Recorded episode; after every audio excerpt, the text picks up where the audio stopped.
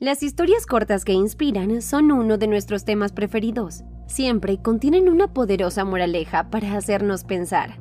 Si son historias reales o no, eso ya es otra cosa, ya que muchas de ellas son leyendas supuestamente de hace cientos de años.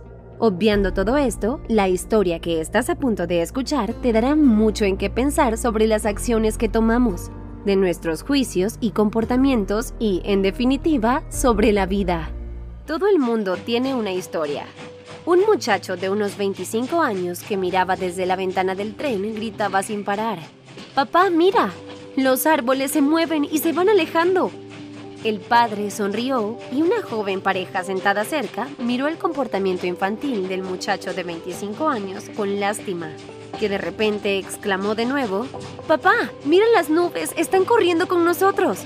La pareja no pudo resistirse y le dijo al padre, ¿Por qué no llevas a tu hijo a un buen doctor? Su comportamiento infantil indica que tiene algún problema.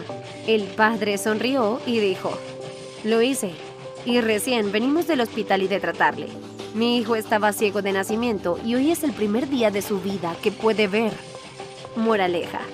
Una vez más, otra historia que anima a no dejarse llevar por los prejuicios, ya que cada persona es un mundo.